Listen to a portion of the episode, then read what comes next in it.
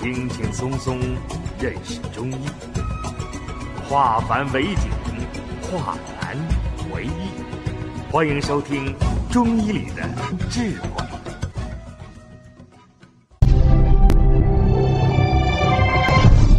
下面我们开始讲课。天气保暖措施不够，人的皮肤开合出现，受到了寒邪的侵袭而产生的一系列症状，这就叫表寒。而里寒就是人吃进去的寒性食物和冰凉食物。就是里寒症。你看，人到夏天的时候都贪凉，对凉贪得无厌，什么东西都要凉，享受的是空调房，温度越低越好；喝的是冷饮，温度越低越好；吃的是凉菜凉饭。身体穿的都是很裸露、受凉，这一系列贪凉一定会导致内寒。病，它不是说线下就要报，今天吃了凉东西，一定会今天要报。我们在中医里边有一个沉寒固冷，什么意思？今年夏天，你积聚了大量的寒气，空调房吃了大量的冷饮，这就堆积在你的体内，形成沉寒，形成固冷。到冬天的时候，它就会爆发出来，就会表现出来。所以，我们夏天一定不能贪凉。你贪了凉，就是受了寒邪的侵袭，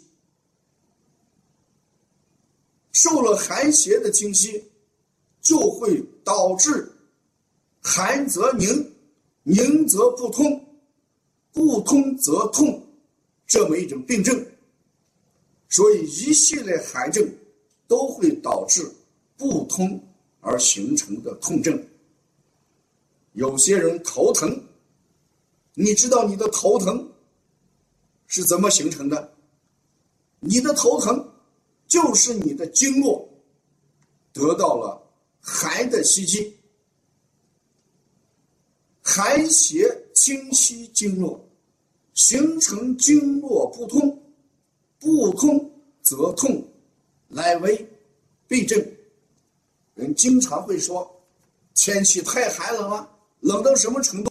我后脑勺都疼，后脑勺疼，后脑勺为什么疼？膀胱经受寒。昨天晚上整个吹了一个晚上的空调，我今天起来背疼，肩膀疼，痛，什么原因？就是膀胱经受寒。空调房越睡，第二天早晨人越困乏。为什么人越困乏？原因是经络不通，血脉不通，四肢无力，寒则凝嘛。所以我们不能贪凉。你贪凉，一定要受到凉的惩罚。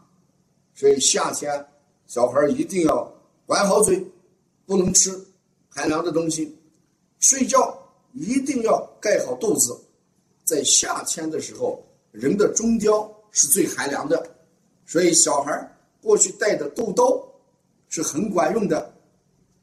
这就是寒分一个表寒内寒。我们再看一下这个湿，这个湿就是湿邪。每年的七月二十三大暑。到九月二十三秋分，这六十天时间就是湿气最正的时候，啊，所以这个湿它还兼杂着一种热在这里面，所以说湿加热就叫暑，暑假的暑。所以这个暑邪跟湿邪的区别就在于，暑邪是有热有湿，而湿邪只有湿。那湿邪是怎么得成的？那人这个饮食就很重要了。我们经常讲，肥甘厚。肥是什么？肥就是含脂肪高、热量高。肥，甘是什么？甜的东西。厚是什么？味重的东西。腻是什么？粘性的食物。肥甘厚腻，其中的甘跟腻是最容易产生湿气的。所以，人有怎样的饮食结构？怎样的口味，怎样的饮食习惯，就会导致人有会怎样的身体状况。湿邪从饮食里面来，这是第一种；第二种湿邪从生活环境中来，比如说我们居住的环境潮湿、湿气重。小孩子经常在水里面泡，光着脚抗水。还有人形成不好的洗澡习惯，老是晚上睡觉之前洗澡，这是人湿气的一个重要来源。有些家长，特别现在九零后的妈妈，带孩子的时候特别干净。晚上必须给孩子洗澡，否则的话，他认为全天的汗味很重，孩子很难闻，孩子身体不健康。但是，在睡前给孩子洗了澡，孩子整个的毛孔都遇到了湿，这个水，特别是头发遇到了湿，这种水。睡觉之前，孩子的阳气。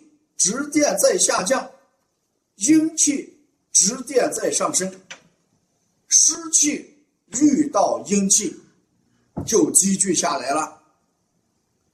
如果我们洗了澡之后，阳气上升，这个湿就被排出去。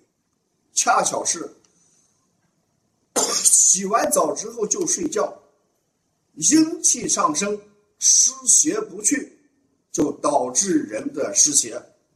所以要洗澡就放在早晨洗，你早晨洗完澡之后，人气的阳气很盛，把体内的湿就逼出来，人体内就没有湿。所以洗澡这个习惯也会导致人体湿气重的第二个原因。再看第三个原因，小孩脾肠不足，一生下来脾功能弱。就会导致脾的利湿功能不高，利湿功能低。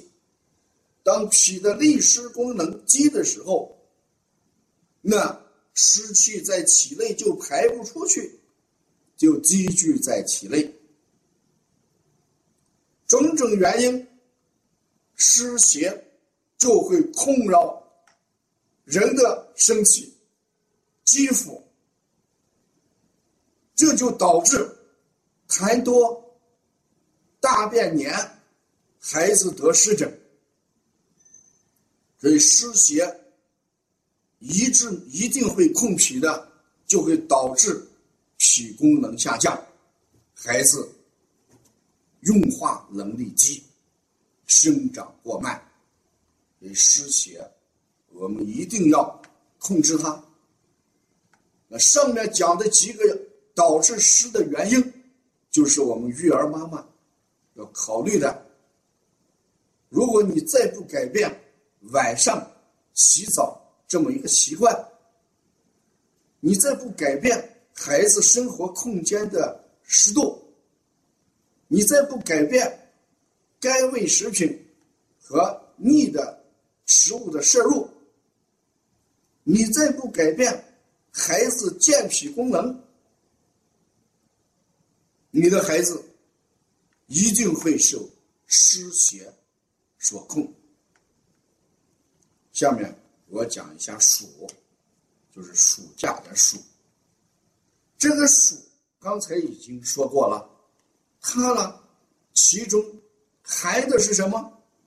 寒的就有热，寒的就有湿。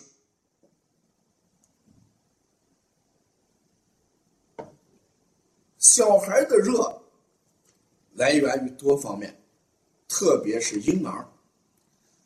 婴儿这个热，有一部分就是从妈妈那个地方秉承下来的，我们叫妈妈的余热移于胎儿，